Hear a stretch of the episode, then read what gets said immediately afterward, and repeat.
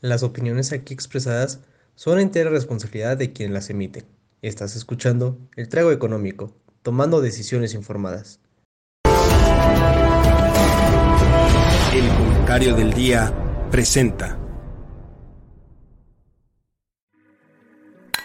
Mi compadre y yo somos los dos licenciados egresados de la UP y pues básicamente estábamos buscando una excusa para tomar y platicar decidimos empezar este pequeño programa, este podcast, en el que vamos a estar hablando de finanzas, de economía, un poco de política, de todos los temas que nos interesan, que nos parecen divertidos, que nos parece que vale la pena platicar con ustedes.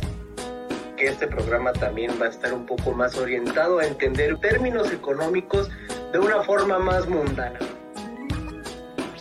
El trago económico, tomando decisiones informadas. Comenzamos. Buenas noches, damas. Buenas noches, caballeros. Buenas noches a todas y a todos ustedes. Buenas noches a quienes no se identifican como damas y caballeros, porque por, qué no? vamos a incluirlos hoy, al parecer. Buenas noches, Joaquín. Buenas noches, Jaime. Buenas noches. Qué atento usted. Dios, ya se me atoró a mí el internet. Buenas noches. Bueno, no sé, pero sean bienvenidas y bienvenidos a nuestro programa El Trago Económico en esta nueva versión, en esta bella noche de jueves. Yo tengo bastante frío. Joaquín, ¿tú cómo estás? ¿Tienes frío? Jaime, tengo bastante frío. Acá en la bella Toluca ya se empieza a sentir que es Navidad. ¿Dónde es eso? Eh, Jaime, no estoy en Tlaxcala, sí estoy en el Estado de México. No, pero es que dijiste bella Toluca. No, no es cierto. Toluca sí es bien bella. Ah. A veces. Eh, no sé de dónde saqué lo bella, pero, pero, ajá. Tiene cosas bellas, digamos. Pero, a ver, estamos muy felices de estar aquí con ustedes. Eh, curiosamente, Joaquín, ¿sabes? No estoy en la Bella Toluca, obviamente. Tampoco estoy en mi habitual casa, ni en la UP de Bosque Real, en CUP, donde normalmente grabo si no estoy en mi casa. Pregúntame dónde estoy. ¿Dónde estás, Jaime? Estoy en la UP de Mixcoac, la UP original, la Universidad Panamericana Madre, el campus corazón de donde nació todo. Mira nada más. ¿Y qué andas haciendo ya? Pues tenía trabajo, tenía que ver un par de cosas aquí, entonces vine y decidí grabar de una vez y la familia de filosofía me prestó su oficina porque como yo nunca vengo aquí, pues no tengo oficina aquí, pero los de filosofía sí, está bien bonita, tiene libros y tiene un pizarrón, tiene un dibujo de Aristóteles allá que está bien lindo, tiene tiene, dibujitos aquí también, tiene, tiene vasitos desechables, tiene, tiene cosas muy divertidas que no sé si tengo permiso de tocar, pero la verdad es que no lo, no lo pedí, así que, así que, mira, tiene también una visita rompecabezas de piedra, está, está chistosa la oficina. Mira nada más, qué cosas de, de, filosofía que sí tienen estas cosas. Qué, qué, bonito, qué bonito que lo pensaron en todo, ¿entendiste? Filosofía. Sí. Filósofos pensando en todo. Bien, Joaquín. Ahora, hay, un problema. Ajá, ¿cuál es el pequeño problema? No sé hasta qué hora me puedo quedar aquí. No hay problema, Jaime. Si quieres, hacemos este programa más corto para que no te vayan a echar de ahí. Ok, me parece justo, me parece justo. Como, como cada día cada día. Como cada semana, Joaquín, tengo que preguntarte qué estás bebiendo. Eh, hoy estoy bebiendo una bebida color negro, que no es la típica, es la competencia, que empieza con P y termina con Etsy. Epsi. ¿Pontanetsi? Empieza con P y termina con Epsi. ¿Pontanepsi? No, no, no, no, no, no. Bueno, cerca por ahí, cerca, cerca. Pero tú, Jaime, ¿qué estás tomando en las, H instituciones de la Universidad Panamericana? Más vale que sea una cerveza. Un café. Un café. Un café. Para quienes nos escuchan en Spotify, levanté mi cafecito para que Joaquín lo viera, porque sí, hoy, hoy me dieron café. Mira nada más qué cosas. Pues qué cosas tan más raras. No me sentí cómodo bebiendo en esta H institución todavía, ahorita. En otras ocasiones puede que sí, un brindis de graduación, ese tipo de cosas, sí, sí, pero, pero hoy no. Hoy no, muy bien, muy bien, Jaime. De vez en cuando hay que darse un, pequeño descanso. Oye, Joaquín, ¿te parecería justo, correcto, adecuado, aceptable si el día de hoy en lugar de tener financiero nada más le decimos a la gente que cuide su dinero e inviertan bien? Me parece de eso correcto. Así aprovechamos, matamos dos pájaros de un tiro. Una, que yo ¿Se no tengo ahorita la computadora en la cual tengo el código. Y dos, preveemos y terminamos este programa antes para que no te vayan a votar de la H institución. Lo agradeceré. ¿Se, se los quieres decir tú o se los digo yo? Eh, no, por favor, ha- hazme, hazme los honores, hazme los honores. Con mucho gusto y luego complementas, por favor. Gente, por favor inviertan bien su dinero, cuídenlo, ahorren, tomen asesoría, busquen a personas que sepan invertir, inviertan en CETES. Si juntan dinero, háganos favor de mandarlo a esta a este link que va a aparecer aquí abajo, a ese link, todo, todo el dinero que hagan en cualquier actividad, siempre, todo él. Y si no juntan dinero, recuerden que de nosotros nunca escucharon nada. Nosotros no, no, no estamos aquí. Yo no existo. Los Sofía se preguntan mucho si existen o no existen esas cosas. Si pierden dinero, yo no existo. Muy bien, perfecto. Eh, Yo creo que con eso es más que suficiente para que la gente sepa que tiene que invertir bien, que si gana dinero, pues nos pase dinero. Perfecto. Pues Jaime, Pues sí. pasaremos entonces al tema principal. Me parece justo que pasemos entonces al tema principal. Joaquín, platícanos del tema principal en lo que abro cierto documento. Claro, ah, Jaime, vas a ver el mejor libro de toda la historia, según Jorge. Tenorio. No, no. ¿Cómo se apellidaba? ¿Cómo se llamaba Tenorio? Guillermo, Guillermo y yo cambiándole el nombre. Una disculpa, profesor. Una un abrazo al querido doctor Guillermo Antonio Tenorio Cueto. Ya espérate, ya la caja tiene el nombre. Pero bueno, damas y caballeros, como no es sorpresa de nadie, y como ya sabemos que dos partidos en particular, o bueno, dos alianzas en particular se adelantaron a hacer campaña, pues el día de hoy vamos a ver qué cosas se necesitan para ser presidente en México. Porque pues mucho van a estar hablando de eso porque se está postulando a alguien, o bueno, quiere ser candidato presidenci- eh, presidenciable alguien que es muy joven, Samuel García. Y pues vamos a empezar a ver las cosas que la H Constitución, la CPU, valora para ser eh, este presidente. Si no mal recuerdo, debe ser cercano al artículo 92 de la Constitución Política de los Estados Unidos Mexicanos. O me falló muy feo. Casi, querido, casi. 91. No. No, es que el dígito que tenías mal no era el segundo, era el primero. No era 92, era 82. Ah, bueno, Jaime, la dislexia, 92-82, según yo es casi lo mismo. Los dos se redondean a, a 10. Son la misma cosa, los dos se redondean a, los dos redondean a 4, ¿no? Eh, exacto, exacto. Eh, mira, si Andrés Manuel puede hacer esas cosas, porque nosotros no? Exacto. ¿Quieres que te lea el, artículo 82 en mi tono de voz intelectual profundo? A ver, o, o- o no gustas este, proyectarla o la proyecto. Ah, eso es, eso es buena idea, eso es buena idea. Déjame. Para que la H audiencia sepa que no decimos H mentiras como el H presidente. Para que nuestra H, audiencia vea con H, con sus H ojos, la H constitución, H política de los H estados, H unidos, H mexicanos. Muchas Hs. No, Jaime, qué hermoso documento, qué hermoso documento, Dios Qué mío. Qué profundo documento. Ahí te va. Artículo 82. Para ser presidente se requiere, primero, ser ciudadano mexicano por nacimiento, en pleno goce de sus derechos, hijo de padre o madre mexicanos y haber residido en el país al menos durante 20 años. Dos, tener 35 años cumplidos al tiempo de la elección.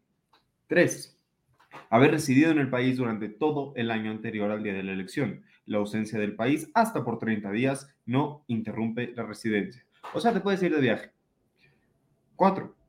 No pertenecer al estado eclesiástico ni ser ministro de algún culto. Culto, perdón. Dije culto, perdón, era culto. 5.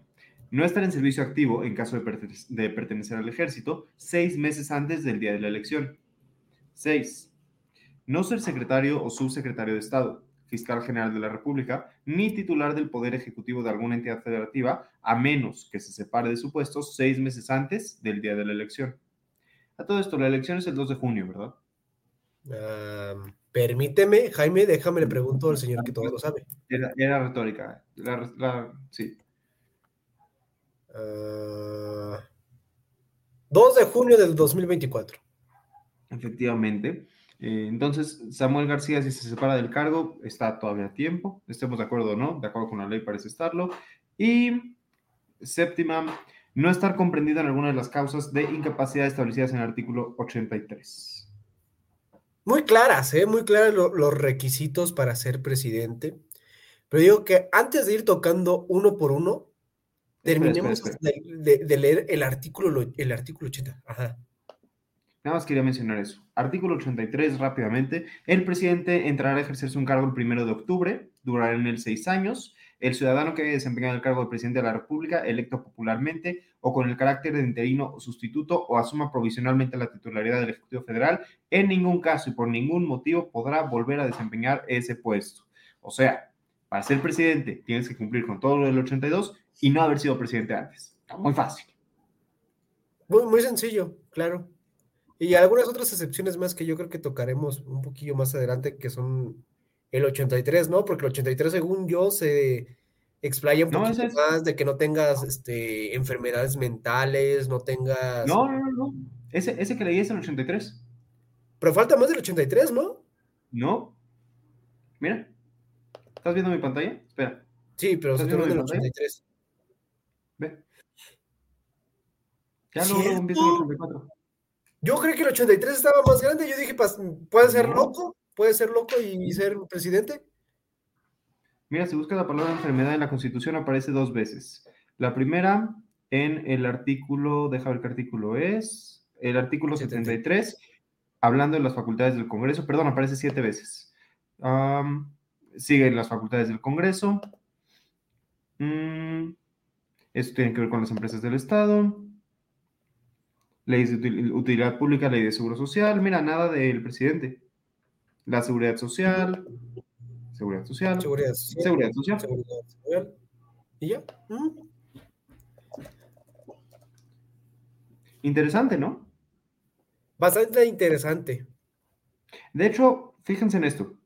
Para ser titular del Ejecutivo, uno no necesariamente tiene que, que no ser exconvicto, por ejemplo. Uno podría haber, haber pasado 20 años en prisión por un caso de corrupción, por ejemplo, y aún así podría ser presidente, la Constitución no lo impide. Uno podría, podría haber pasado, eh, un- uno podría tener algún tipo de enfermedad mental, que, digo, no, no necesariamente debería ser algo malo, pero tal vez para la presidencia no sea lo ideal. Y, y la constitución no lo impide. Uno podría tener primaria trunca. O no tener primaria. O no tener primaria.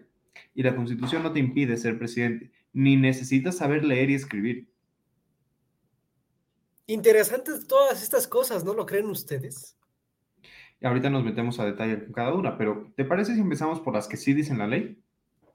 Sí, eh, sí, y, sí, y ahorita este, abundamos en las que dices porque me sobresaltó mucho la que tú decías de no tener antecedentes penales, porque sí hay varios puestos que también se definen aquí en la Constitución que sí traen ese, ¿cómo decirlo? Ese apartado, ese inciso o ese rubro, whatever you want to say, que dice que no tienes que tener precedentes eh, penales, pero para ser presidente no. Para ser presidente, no. Pero dirían por ahí, empecemos por el inicio. A ver, ser ciudadano mexicano por nacimiento, en pleno goce de sus derechos, hijo de padre o madre mexicanos y haber residido en el país al menos durante 20 años. Mi duda es esta, mi duda es esta. Imagínate que yo nazco en Cuba porque mis padres estaban de viaje, mi- eh, mis papás no son mexicanos de nacimiento. No, no, más vamos a decir que mis papás no fueran mexicanos, sí lo son, pero vamos a decir que no lo fueran. Eh, mis papás no son mexicanos y yo nazco en Cuba. Pero a los tres días de nacido, tres días, tres días, me traen a México, vivo toda mi vida en México, crezco en México, todo es México. No puedo ser presidente. No, sí podría ser presidente. Sí y solo sí tus papás te tramitaron la doble nacionalidad. Por, Vamos bueno, yo sí, yo sí lo interpretaría, ¿no? Porque Es que uno, no estoy seguro. e- es, es que aquí re- recordemos ¿por qué puedes adquirir la nacionalidad mexicana? Que no sé si lo contempla la, la constitución, que según yo sí, que la dice Sí. por lugar de nacimiento, por este, linaje o por sangre y por naturalización, según yo. Los terceros que son naturalizados, eso sí, no pueden ser competentes para nada en cuestión de eh, ser presidente. Pero no sé, se llama el jus sanguini, que es el derecho de sangre. Es decir, yo soy mexicano y por lo tanto mis hijos tienen derecho a la nacionalidad mexicana, nazcan donde nazcan, por jus sanguini. Y existe jus solis, que es el derecho de suelo, que significa que cualquier persona que nace en territorio mexicano es mexicano, tiene derecho a la nacionalidad mexicana, independientemente de quiénes sean sus padres. Ambas cosas son ciertas, pero por eso te decía, vamos a poner el ejemplo de que mis padres no fueran mexicanos, entonces no tengo jus sanguinis, no tengo derecho de sangre, y vamos a poner el ejemplo de que yo hubiera nacido en Cuba, ¿no? Si, si no me tramitan una doble nacionalidad en el momento, yo puedo pasar tres meses de mi vida en Cuba, luego regresar a México, nunca volver a salir, pero si no me tramitaron la nacionalidad desde nacimiento, como mexicano nacido en México, ya no puedo, ya no puedo ser presidente. pues sí, digo, si ya acotas tanto ahorita el ejemplo que, que pones, sí no podría ser ya presidente de México. Está interesante. Eso no cambia quién es la persona. No, no cambia quién es la, perso- la persona, pero yo siento que sí tiene, o bueno, se me haría lógico que tengas que ser mexicano por nacimiento. No sé. Me, a ver, entiendo, entiendo el espíritu, pero creo que tal vez valdría la pena poner. Mira, mira, yo cambiaría esto. Ser ciudadano mexicano, quitar por nacimiento y haber residido en el país al menos 30 años, en lugar de 20 años. Al menos 30 años. No, yo sí le dejaría el ser ciudadano mexicano por nacimiento. ¿Por qué? ¿Qué diferencia te hace? Pues supón tú que tienes 60 años Ajá. y de los 29 a los 60 has vivido en México, pero los Ujú. 29 pasados los viviste, no sé, en Francia y eres Ajá. francés. Ahora vienes para acá y puedes ser presidente, nada más te unes a la política de acá. Eso no siento si que la sea muy... Li- Libre mercado. ¿Y si es la persona mejor capacitada para No? Jaime, libre mercado no. Puede haber libre mercado en todo, menos en el gobierno. Eh, no estoy seguro. Si es, si es la, mejor, la persona mejor capacitada para el puesto, capaz que nos va a sacar adelante. Pero Estás no es mexicano, Jaime, no es mexicano, tiene que ser mexicano. Es mexicano, no por nacimiento, pero es mexicano. No, Jaime, es que si no, imagínate, así, suponiendo y, y viendo de dónde de viene la raíz de la constitución política, que es de nacer de una independencia de otro país, ahí un español podría venir muy felizmente, residir acá 30 años y ser de nuevo presidente y cambiar las leyes y decir que México ya no es México, que México de nuevo pertenece a la corona española. No, no, no, el presidente no puede hacer eso. El presidente no tiene facultad para hacer eso. Pero No tiene la mira, facultad, pero puede promover las iniciativas para que eso se haga. sí, pero tendrías que tener a todo el Congreso de tu lado, porque además eso sería abrogar la Constitución y eso es lo que ¿qué, no tal, puedes qué tal si tienes a Andrés Manuel como presidente y que sea español Ah. y que se quiere poner? Ahí está, ahí está, ahí está tu respuesta, Jaime. Ahí está. De ¿Qué algodón. tal si No, llega un tendrías que loco tener como Castro? ¿O qué tal si llega un loco como Milei al, al, al- al mandato? Pues sí lo haría. pero un loco así puede llegar mexicano y turco. Pero deja eso, deja eso, te la cambio, te la cambio. ¿Qué tal si entonces ponemos lo siguiente? En lugar de... ¿Mm? ¿Qué, qué iba a decir? No, ya no me acuerdo qué iba a decir. Ah, no, va- vamos a poner... va- esto, esto sí te lo voy a comprar más bien. Tiene que renunciar a toda otra nación. De hecho, esto sí creo que debería de estar en la Constitución. El presidente de México no debería de tener ninguna otra nacionalidad, ¿o sí? Ándale, esa, esa me parece bien. Eso me parece bien sea- para que no tenga incentivos a, a hacer algo acorde a lo otro. O sea, porque, porque si tú, Joaquín, naces en México, vives tres años en Francia, ¿no? Y sacas nacionalidad francesa porque estás estudiando una maestría allá y te dan la nacionalidad por alguna razón. Regresas, no renuncias a la nacionalidad, pero pues eres ciudadano francés. ¿Por qué el presidente de México va a ser un ciudadano francés? El ciudadano, el- el- en su idea original, la ciudadanía significa que te preocupas por el bien común de todos los ciudadanos, ¿no? Entonces, que el presidente de México se esté preocupando por el bien común de los franceses, a mí no me encanta.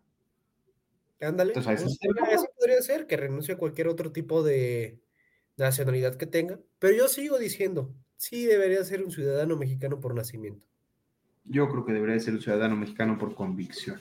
Pero independientemente de eso, vamos a la segunda porque en la segunda nos vamos a divertir. 35 años cumplidos. Aquí, ah, no, espérate, antes de pasar a esta dos, a esta dos, para que vean lo ambigua que es la constitución política. Uno diría, ah, pues la constitución define que es en pleno goce de sus derechos, pero no. Eso es interpretación de las leyes. E interpretación, así como la Biblia, hay mil interpretaciones. Entonces, ahí ya empieza a haber lagunas, para que vean qué, bonita es la constitución. Y pues sí, segundo, tener 35 años cumplidos al tiempo de la elección. Aquí es donde la gran pregunta de todo profesor te diría, ¿por qué 35? ¿Por qué 35? Samuel tiene 35. ¿Apenas? Sí. Va a tener 36 en, en este 28 de diciembre. Oye, ¿es cierto? Samuel es casi gemelo mío. Él es del 28, yo soy del 26. Mira nada Y más. me lleva 10 años, ¿no? Pero fuera de eso, casi gemelo. Fecha. ¿Y sabes qué ando viendo? Ando viendo cuánta edad tuvieron los presidentes al tomar el cargo de, de ser presidente de México históricamente. Gracias Wikipedia por haber hecho la tarea por mí. Y mira, hasta ahorita el más joven que he encontrado son 38 años. Y Y pues, dirías tú, ¿quién es el de 38 años más, más este, joven? Salinas. Guadalupe Victoria. Ah, O sea, se- échate ¿cuántos esa. Salinas? A ver, 38, 43, 52, 56, 49, 50, 59, 49. No, no seas mamón que. Casi Mario Arista. Mira, no sabía que era el presidente hasta que ahorita que lo encontré. Mira, le lleva casi ahí también 48 años, 41 años. Juan Bautista Ceballos. En mi vida sabía que ese había sido presidente. Hay un cuate que se llama José Joaquín de Herrera, de Herrero, perdón. Ajá. ¿Cuántos años tenía cuando fue presidente? A ver, déjame lo busco, pero fun fact, Miguel Miramón, que fue también presidente. Ah, pero ese fue, inter- ese fue interino o algo así, ¿no? Miguel Miramón. Ajá. Puede ser. que lo mataron junto con ¿La Maximiliano. Fontaine? Ah, No, claro. Maximiliano, por eso las tres M's en el, en el Cerro de las Cruces. Sí, tienes razón. 27 años y 126 días cuando fue presidente. Eh, ahora sí, Jaime, ¿qué nombre me decías, perdón? Eh, José Joaquín de Herrero. José Joaquín de Herrera. Mira, fue presidente dos veces y tenía 52 años y 201 días cuando fue presidente. Fue un gran presidente de México. Fue uno de los mejores de la historia, creo yo. Era un Joaquín, claro. Pero bueno, a ver. ¿Deberíamos de cambiar el 35? ¿Subirle, bajarle, moverle, dejarle? Mm, no lo sé. Oye, no, sí, es el, el Miramón con 57 años es el más joven, ¿eh? ¿Eh? Con, 50, con 27. Ujú. Pero, A ver. pero, eh, insisto, ¿dejarías el 35? Yo no. ¿Tú por cuál lo cambiarías? 40. Me parece, Pregúntame me, parece por ahí podría ser una buena edad. Digo, no he llegado No, a esa edad mira, aún bueno. para saber qué madurez uno tendría. Porque sí, a los 30, 35 no lo sé. ¿Sabes qué podría ser más profético, Jaime? ¿Y qué podría ser más chiste? Poner en lugar de 35, 33 años. La edad ¿Por qué, profética. Porque es la edad profética, la edad de Jesús. Muchos de los profetas se murieron a los 33 años. Yo tengo, yo tengo una teoría, Joaquín. Sí, dime. Hay que ponerlo en 37. ¿Por qué 37? Porque Samuel todavía no va a haber cumplido 37 y se va, se va a arder. Básicamente no quieres que Samuel sea presidente, por lo que veo.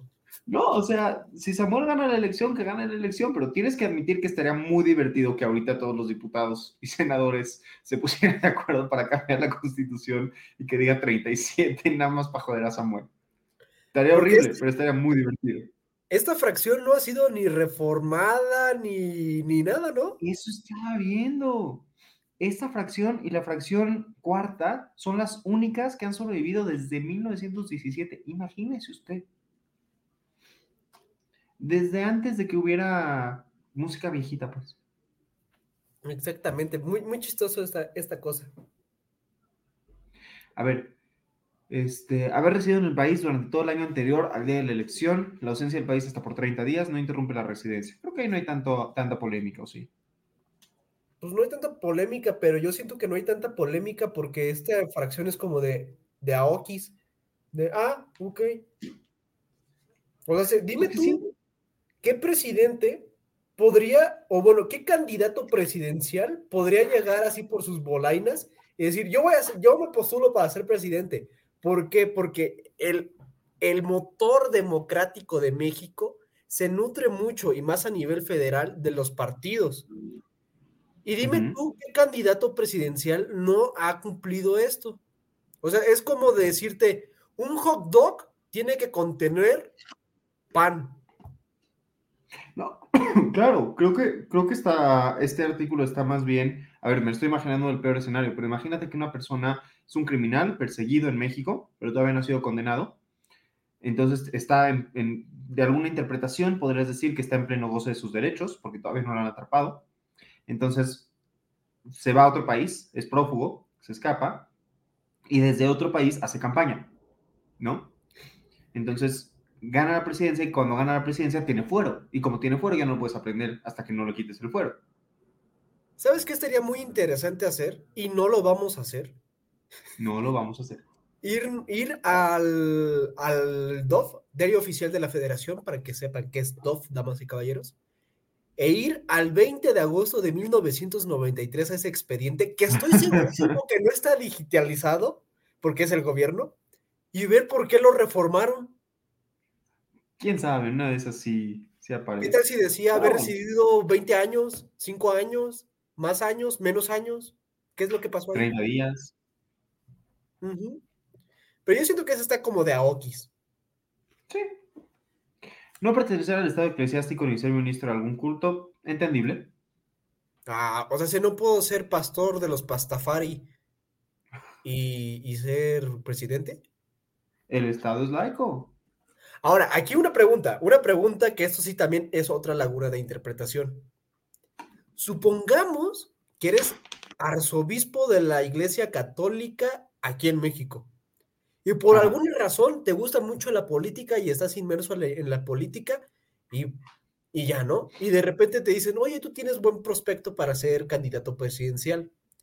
Y el arzobispo dice, pues va, me quito de ser arzobispo, desde hoy ya dejo de ser arzobispo y desde ahora ya soy una persona normal, una persona que no pertenece al estado eclesiástico. ¿Podría ser presidente? Mira, en principio me parece que sí, porque el, artículo no dice algo diferente. O sea, el artículo dice no pertenecer al Estado eclesiástico y ya. No dice, perdón, me el aquí, no dice no haber pertenecido, ¿no? O sea, yo podría, según esto, haber sido miembro y luego dejar de serlo y ya. Pero tengo entendido, y no estoy 100% seguro de cómo funciona esto, a ver, sé, sé que la Secretaría de Relaciones Exteriores, de, no, de la, la Secretaría de Gobernación está obligada a llevar un registro de quiénes son ministros de culto. ¿no? Justamente para, para este tipo de temas. Entonces, creo que te tendrías que dar de baja en la Secretaría de Gobernación y yo me quiero imaginar que el trámite sería complicado, ¿no? O sea, no creo que sea tan sencillo como me voy, les dejo, diviértanse. Pero puede ser. Ahora, una pregunta interesante que por aquí nos comparte un, un personaje de apellido para Fox y de nombre Iñaki, Iñaki para Fox si esto viola los derechos políticos electorales de las personas, ¿no? O sea, tú tienes, yo perdí a Joaquín, por ejemplo, ahora no tengo a un Joaquín aquí conmigo. No, no sé si, si yo soy el que... Ya regresé, creo. Regresó Joaquín. Aquí está Joaquín. Joaquín, no creí que fueras a volver. Pero bueno, este... A ver. Jaime, yo siempre regreso. No sé cuándo, pero siempre regreso. Ah. Mi wifi está jalando horrible, damas y caballeros. Estoy en un lugar... Oh, por Dios. No te preocupes, te perdonamos. Pero a ver, no, no, no quita la pregunta de eso. Sí, sí, según yo ya estás. Lo- los derechos políticos electorales de los ciudadanos. Si yo soy ciudadano y quiero ser ministro de culto y también quiero ser presidente, ¿no viola eso? Yo creo que no. No lo creo. Yo tampoco lo creo. Y yo creo que fue una distinción y algo heredado también de, de, un, de un presidente, de un personaje que nos regaló un día feriado, Benito Juárez. Beni.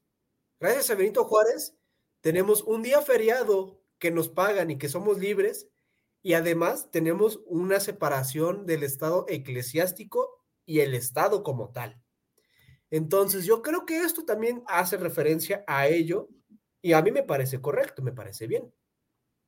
Totalmente. Y mira, a ver, si, si vamos a decir que, que, que eso limita los derechos político-electorales del ciudadano, pues entonces todos los demás también. Oye, si yo tengo 34 años y quiero ser presidente, ¿por qué no? Si yo eh, soy ciudadano mexicano, pero no por nacimiento y quiero ser presidente, ¿por qué no? Si yo me fui a Miami 31 días de, del último año y quiero ser presidente, ¿por qué no? O sea, si nos vamos a meter así detalle a detalle a cada una y decir que violan los derechos político-electorales, pues todas lo violan. No, esta es, esta es la ley. La ley ya te, los indicó, te lo indicó desde antes. Te podrías amparar si crees que la ley es injusta contigo, pero no estoy seguro de que aplique. ¿Viste que tampoco podemos tener presidentes militares? Correcto, pues, y pues no sé, se me haría, pues, coherente, no lo sé. No sé. Sí me escuché, porque no sé, eh, se me está cortando horrible la señal. No, sí, sí, te escuchamos. Bueno, te escuché yo.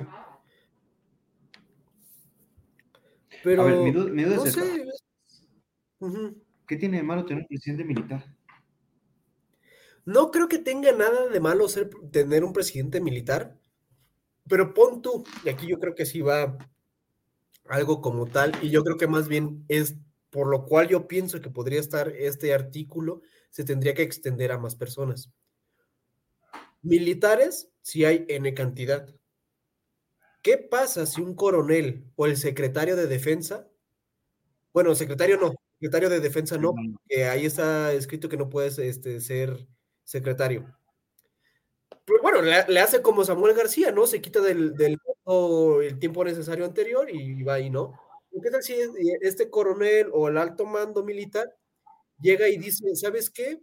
Yo me retiro eh, de ser militar y me propongo para ser presidente y como me llevo muy bien y soy el que ordena todo el ejército y yo sé que si el ejército, yo le digo izquierda, se hacen izquierda, les digo derecha, se hacen derecha, queda que todos voten por mí ahí no sería coacción, coacción o no, no sé cómo se diga bien ese verbo, coaccionar el voto.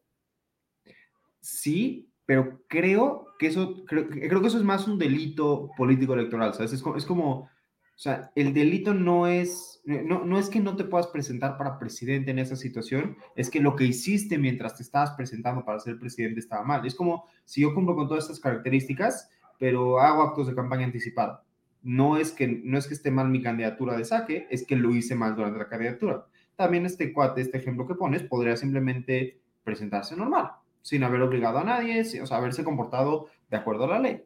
Y, y se la compras, ¿no? Uh -huh. Ah, y aquí, aquí una duda.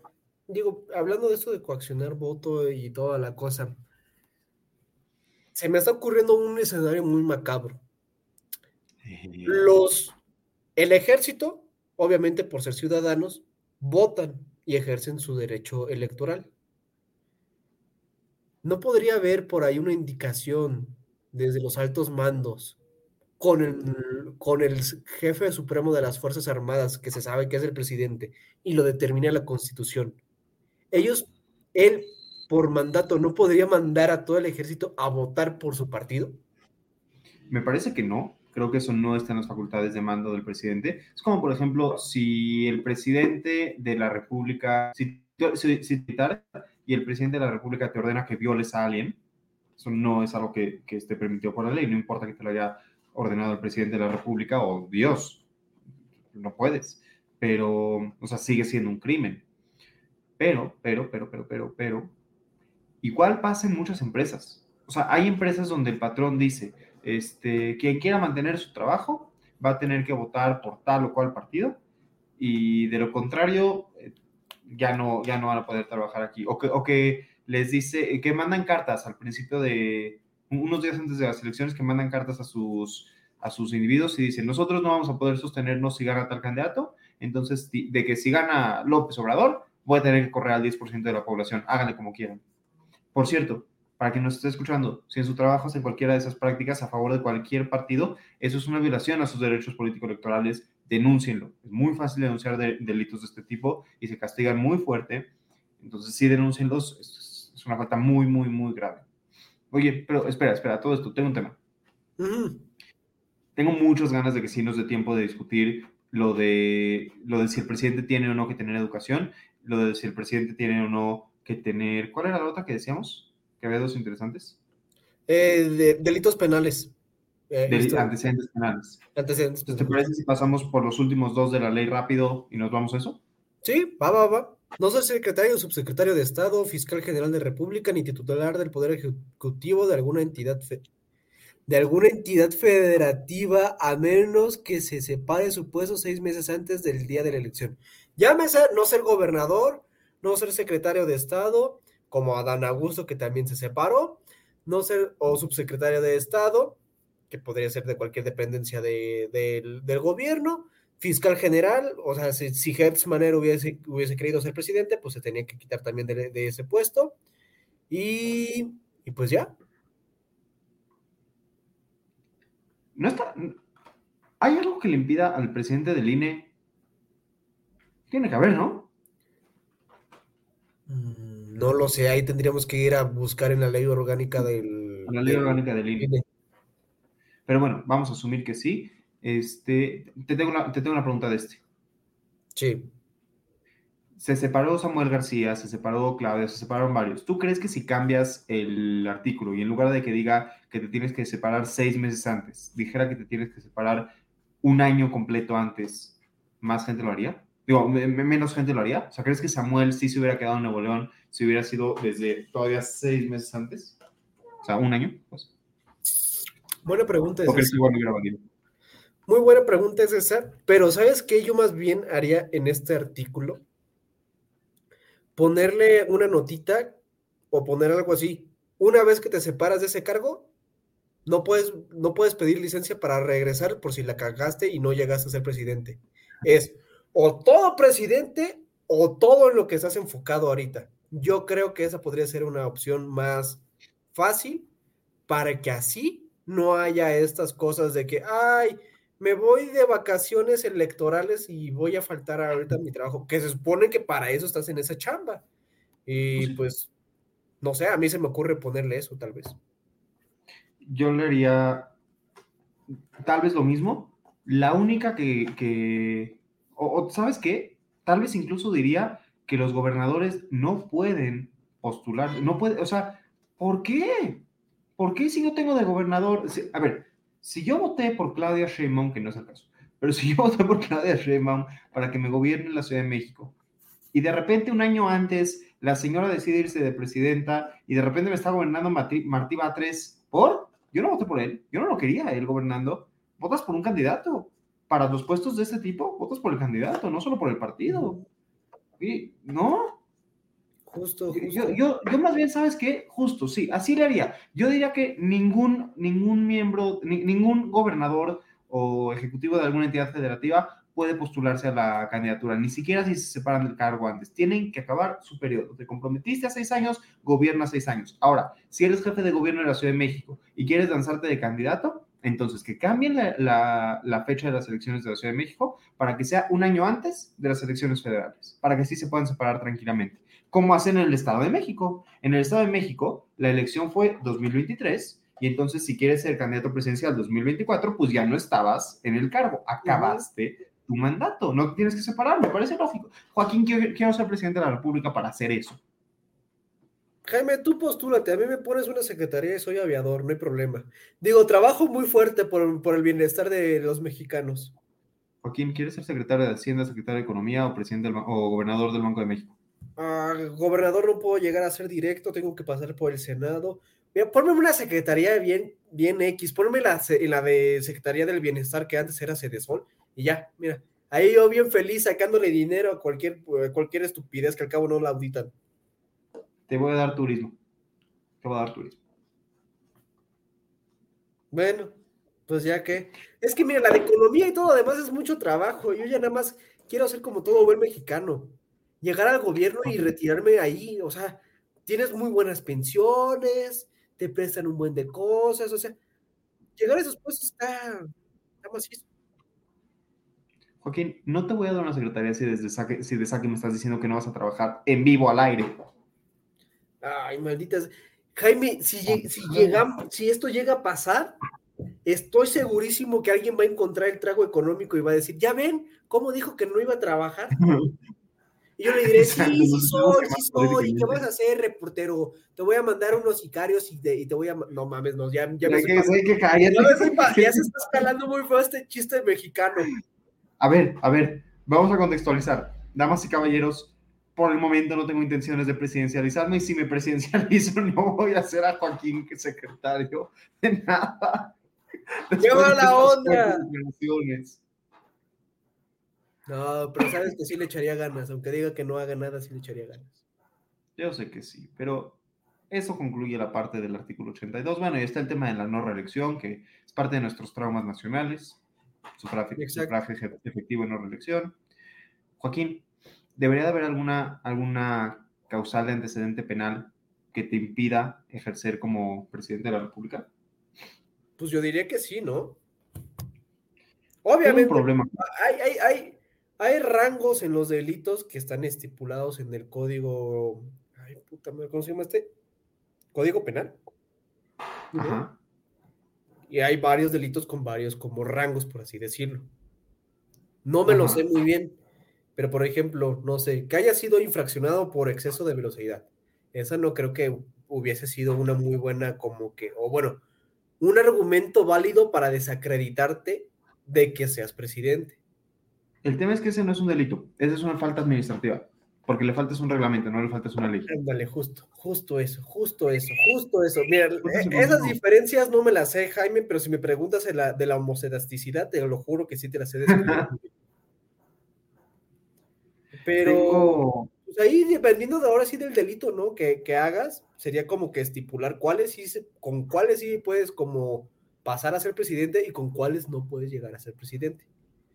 A ver, mi, duda está en esto.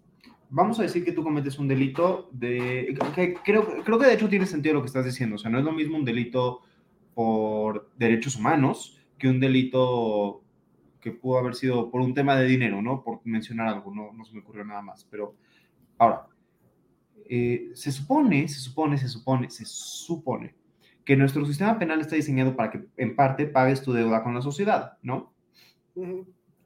Tú cometes un error, haces un delito, bueno, no tú, una persona, pasa 20 años en la cárcel, pero esos 20 años son para, para que cubra con, con los daños de todo eso, pues ya cubrió su castigo, ¿no? Tal vez después de eso dices, pues ya que se reintegre a la sociedad. Si quieres ser presidente, que se presidencie.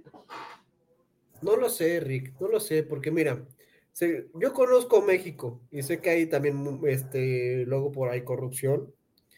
Entonces, ah, tienes razón, perdón, desde el primero de diciembre del 2018 ya no hay corrupción, tienes razón. Una Gracias, Joaquín, perdón. Manuel. Pensé que habíamos vuelto al PRIAN. No, perdón, perdón. Yo, yo muy neoliberal, ¿no? Una, una disculpa, una disculpa. ¡Qué Pero no. susto! Yo diría que el presidente que vaya a ser presidenciable no haya ido nunca ni a un juicio. ¿Por qué? Sí, es que Jaime, ¿qué tal si, si por ahí compra al, al juez o contrata un abogado muy bueno? Es que me estoy este, como imaginando como a Saúl Goodman de, de Breaking Bad, de que lo saca a personas malas ahí. Entonces, ¿qué tal? Si pasa eso, no, no, no. Pero te la, te la cambio. Imagínate que tú quieres ser presidente y entonces llego yo, te acuso de un delito falso y vas a juicio. Metes una amparo, ah, no es cierto. Eso tienes razón, ¿eh? No había pensado en esa. claro. No, a ver, a ver, mira. O es más, pasas 20 años en la cárcel, estuviste ahí tus 20 añitos y después se demuestra que no, que no eras culpable, ya cuando ya saliste, pero ya están tus antecedentes penales. pues ya no puede ser presidente, ya. Ya se te fue la vida. Mira, sí creo que hay un argumento, y es que en general, para todos los trabajos, sí debería de haber garantías constitucionales de que después de que cumpliste tu sentencia y después de que ya saldaste tu deuda con la sociedad, pues ya que te dejen en paz, ya que te dejen, que te contraten, que te ayuden, o poder vivir en paz. Pero la presidencia no es cualquier trabajo. La presidencia sí requiere cierto nivel, cierta altura. Como, decía, como decíamos, discutíamos cuando estaba todo el tema de, de Acapulco, que el presidente que, que quería irse en coche porque piensa que vivimos en un país bananero donde no puedes tomar un helicóptero cuando somos la doceava economía del mundo. Bueno, la presidencia no es cualquier trabajo, la presidencia sí amerita a alguien de reputación intachable. Pues sí, y pues yo creo que eso sí podría coadyuvar, ¿no? Eh, esta cuestión de que no tenga antecedentes penales, no sé, a mí me, me, suena, pero ahí tendríamos que hacer lo que yo sigo diciendo, ¿no? Distinguir qué cosas sí se podrían como que pasar y qué cosas no se podrían pasar. Y finalmente el último tema, Joaquín, el presidente, que tenga, que no tenga educación, que tenga primaria, primaria trunca, secundaria, preparatoria, licenciatura, maestría, doctorado, postdoctorado, eh, eh, estudios de maestro Jedi. No, es que sabes qué, me acabo de dar cuenta de algo muy fuerte. Te piden más requisitos para entrar a ser cajero en un Oxxo, que no los hago menos, que para ser presidente. Pues no sé si más, pero te piden, sí, para, sí, en algunas cosas. Digo, ahí casi casi te piden por lo menos este, preparatoria. Eh, ah, sí, en, en, el tema educativo, sí. Y acá no dice nada de eso. ¿No? Yo siento que sí debería decirlo, pero no sé a qué grado debería decirlo. De hecho, para la gran, gran, gran mayoría de los puestos públicos, te piden más tema educativo que para la presidencia. O sea, te piden tema educativo para, para todos, todos los jueces, todo el poder, bueno, no todo, pero casi todo el poder judicial. Jueces, magistrados, ministros, todo eso, todos requieren de, de estudios y estudios específicos y desarrollados, todo el tema. Para muchos puestos de, de dentro del poder judicial, dentro del poder ejecutivo, te piden ciertas licenciaturas, maestrías, experiencia. O sea, en, la Secretaría de Economía a mí me pedían mi cédula profesional para entrar a mi puesto, me pedían cartas que probaran experiencia profesional durante no me acuerdo cuántos años, me pedían muchas cosas, o sea, pedían bastantes requisitos. Y en muchas, muchas, muchas otras dependencias es así. Las grandes excepciones son las secretarías, porque en las secretarías no dice específicamente que se tenga que tener alguna preparación específica. Algunas sí, eh, pero no en todas. La de economía no. La de economía no. La presidencia, diputados, senadores, que no se pide nada. Está denso, ¿no? Está denso y no sé. No sé, no sé, no sé, porque digo, un, caso aparte yo creo que es el poder legislativo, pero el poder ejecutivo, digo, va a ser una persona yo por lo menos sí le pediría que supiera lo que está haciendo. Ya si no se lo vas a exigir al presidente. Pero no sé cómo pedírselo de una forma que diga haber estudiado por lo menos tal cosa o no sé. Pon tú, pon tú que no se lo vas a pedir al presidente, que creo que deberíamos, pero pon tú que no por alguna razón. Por lo menos, creo que los secretarios sí, ¿no? Pues sí, sí, e, e, eso sí podría ser, poner las secretarías. Pero es que no sé, o sea, ahorita me acuerdo que en universidad sí investigué qué onda con los presidentes que habían estudiado y era un chingo o eras general, que eso pues obviamente tiene que ver con la historia de México, o eras abogado. E históricamente creo que nada más ha habido como dos, tres economistas. Entonces, no lo sé, Rick. Yo siento que sí pues, tendríamos que poner por ahí algo que por lo menos deberías tener cierto nivel de conocimiento de algo. Yo estoy de acuerdo. Yo sí creo que deberías tener cierto nivel de conocimientos, al menos un examen estandarizado para saber que sabes leer, escribir, multiplicar, no sé, cosas básicas, ¿no? Pero pon tú,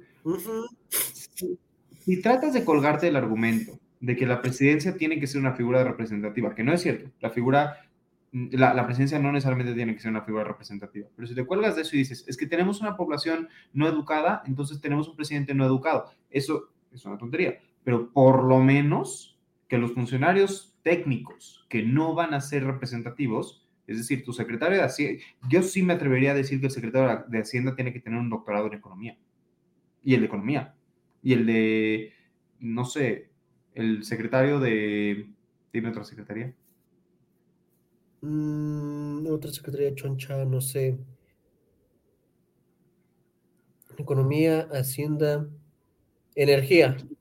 El, secretario de Energía debería tener estudios relacionados con energía también. O sea, no solo es de experiencia, también que tenga estudios. Es súper importante.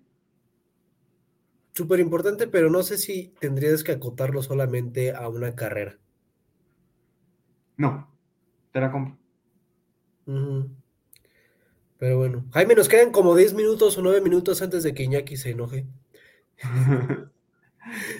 ¿Quieres que pongamos el video que nos hace más feliz a todo el mundo? De hecho, es lo que te iba a decir. Podemos poner el video y tranquilizarnos con la cruda.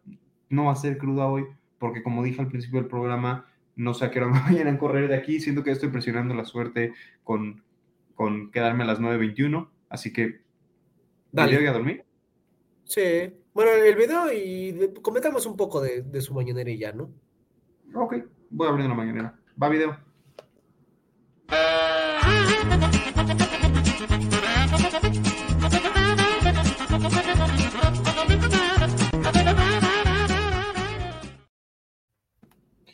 La mañanera, la mañanera, la mañanera, la mañanera de López Obrador. Bueno, seguramente no dijo nada el señor. Entonces, ¿qué lo estamos haciendo? Está larguísima su mañanera de hoy. No, Jaime, ya, mejor mira, déjala aparte, vamos a regalarle a, este mundo nueve minutos de su tiempo y también para que llegues tú a tiempo allá a los eh, andares de por ahí de Santa Fe, barra Whisky Lucan, barra Interlomas, Interlejos, para que, pues, estás un poquito lejos, Jaime, estás un poquito lejos, y el tráfico seguramente bajo, pero tienes que llegar con bien a tu casa. Espera, nada más hay un tema que tengo que decir. Primero, López Obrador hizo su conferencia hoy en Culiacán. El lunes estaba en Culiacán y no me lo encontré, así que triste. Mm, no, pues no, es que no, te fue a ver el Jaime. Em, estoy como pasando rápido los temas. Este, interesante, dice AMLO que habrá demostrado ser responsable y consecuente. Uh, AMLO se va a reunir con Xi Jinping en Estados Unidos, qué padre. Ah, chinga. Ah, Piden eh, investigar con perspectiva de género la muerte del magistrado. Ah, ¿Qué más? Eh, cuando esté en Estados Unidos va a tratar el tema de frontera y del fentanilo. Ah, visitará Acapulco por quinta ocasión, esperemos que llegue. Eh, se lanzó contra mi ley. ¡Oh! Se lanzó contra mi ley. ¿Quieres que te lea esto? Se lanzó contra mi ley. A ver, a ver. Ahí te va. Te voy a leer el pedazo del artículo.